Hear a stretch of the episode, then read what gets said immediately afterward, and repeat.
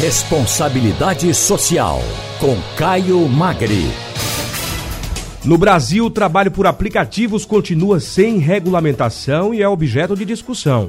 Após a notícia que o governo federal planeja apresentar um projeto de regulamentação ainda nesse primeiro semestre. O que se espera é que a proposta abarque as reivindicações dos trabalhadores por direitos e garantias básicas, ao mesmo tempo em que atenda aos interesses das empresas contratantes, criando um modelo de trabalho que seja transparente, tributado, é claro, e com proteção social. Sobre isso, a gente conversa com Caio Magri, que é sociólogo e diretor-presidente do Instituto Etos. Boa tarde, doutor Caio. Boa tarde, Tiago. Boa tarde a todos os ouvintes do Balanço de Notícias da Rádio Jornal. Pois é, doutor Caio, esse cenário né, do trabalho por aplicativo é, muitas vezes pode soar positivamente, porque quem está parado quer alguma coisa. Mas quando você vai esmiuçar, tá lá o rapaz de bicicleta fazendo uma entrega, ele é atropelado, como aconteceu essa semana, e não tem direito nenhum. Assim não dá, né? Exatamente. né? Exatamente. Quer dizer, acho que o que a gente está aqui querendo refletir, né, e não é, estamos trabalhando com essa, com essa pauta, com essa agenda, afinal, as grandes empresas que estão utilizando as plataformas digitais como um suporte para as novas formas de trabalho precisam ter responsabilidade. Então, a gente está trazendo a necessidade de que a gente regulamente, e ao regulamentar, a gente assuma o conceito do trabalho decente como uma referência. E o que é o trabalho decente? Né? O trabalho decente é um conceito formalizado em 99, 1999 pela OIT, é um pilar fundamental para a superação da pobreza, para a redução das desigualdades e, a, e inclusive, para promover uma governabilidade democrática e um desenvolvimento sustentável. Não há país que tenha uma possibilidade de né, um sistema democrático funcionando bem se você tem uma, uma, uma, um índice de pobreza e de desigualdade tão, tão agudo. Né?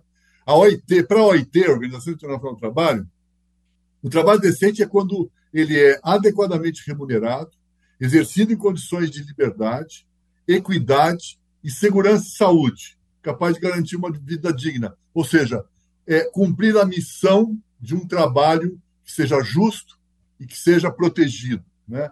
E a agenda da política do trabalho decente como política pública, ela garante algumas coisas, inclusive princípios fundamentais do trabalho, promoção, é, diálogo social, combate à violação dos direitos humanos, especialmente trabalho escravo e trabalho infantil. Não há trabalho decente com, combinado com trabalho escravo e trabalho infantil, e que tem a promoção da diversidade e inclusão no mercado de trabalho. Então, o que nós estamos dizendo aqui é que, para regulamentar, é, primeiro que é necessário regulamentar, e há uma, há uma urgência nisso. E foi uma, um compromisso de campanha do presidente Lula. É importante que ele se realize nesse momento. Né?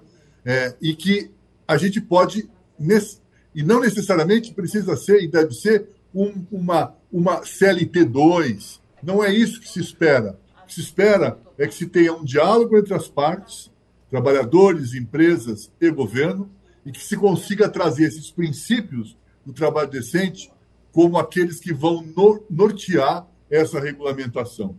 Você tem hoje, Tiago, um crescimento enorme do trabalho controlado por plataformas digitais no Brasil. Né? É. Um milhão e meio de pessoas trabalharam em plataformas digitais ao longo do ano de 2021. Hoje deve ser quase o dobro.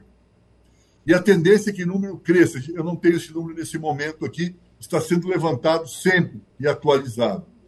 Agora, 80% dessas pessoas exercem suas funções de uma maneira informal, sem proteção social e outros direitos. Então, essa situação exige que a gente tenha esse desafio no centro das discussões para encontrar soluções que tragam trabalho decente para todos. Então, e nós aqui do Etos, gostaríamos muito que as empresas pudessem se antecipar, serem protagonistas, pautando essas responsabilidades como uma forma de induzir e de orientar, inclusive, o, caminho, o caminho legal. Uma remuneração justa, melhores condições de trabalho, segurança e saúde no trabalho, tempo de lazer e de descanso e uma geração de renda que seja compatível. Então, é, é muito importante essa pauta, é muito importante esse assunto, e isso pode trazer um desenvolvimento significativo para o nosso país. Quando a gente fala de tributos, doutor Caio, muita gente olha com maus olhos. Ah, porque tem projetos aí para tributar algumas plataformas, para tributar aqueles joguinhos de aposta, de futebol. E aí tem gente que vê isso de forma negativa. Né? Vamos deixar bem claro aqui que todos nós pagamos tributos e que é injusto algum é, é, é, algum serviço que surge ficar isento de tributação. E mais, ah, esse tributo ah. ele serve para uma contrapartida social. Então, para que a gente possa explicar isso ao ouvinte que muitas vezes está ali chateado porque tem projeto para tributar um aplicativo ali que ele faz compras. Pois é. é. Veja, isso não significa que o consumidor vai pagar mais. O que nós temos que fazer é que o proprietário, o empresário, a empresa que explora a plataforma digital, a plataforma de jogos, pague os impostos como qualquer outra empresa. E que esses recursos pagos sejam revertidos, não individualmente, porque não é assim que acontece, mas que vão para um caixa único que paga e remunera a Previdência Social, os recursos do Fundo de Garantia, o INSS e a, a saúde, o SUS. Então, uhum. hoje nós temos direito a um acesso a uma, a uma saúde é, é, universalizada, direito à saúde universalizada pelo SUS, porque existem impostos que são recolhidos do trabalho, dos trabalhadores e dos empresários. Não faz sentido as plataformas digitais ou espaços hoje de trabalho que não sejam tributados para a sua função social. Isso não quer dizer que o consumidor vai pagar mais. Perfeitamente. Doutor Caio, mais uma vez, muito obrigado. Sua presença sempre nos agrada bastante. Um abraço. Bom feriado a todos. Para o senhor também. Feliz Páscoa. Obrigado. Doutor Caio Magri, sociólogo e diretor-presidente do Instituto Etos, falando a respeito dessa questão do trabalho decente, né?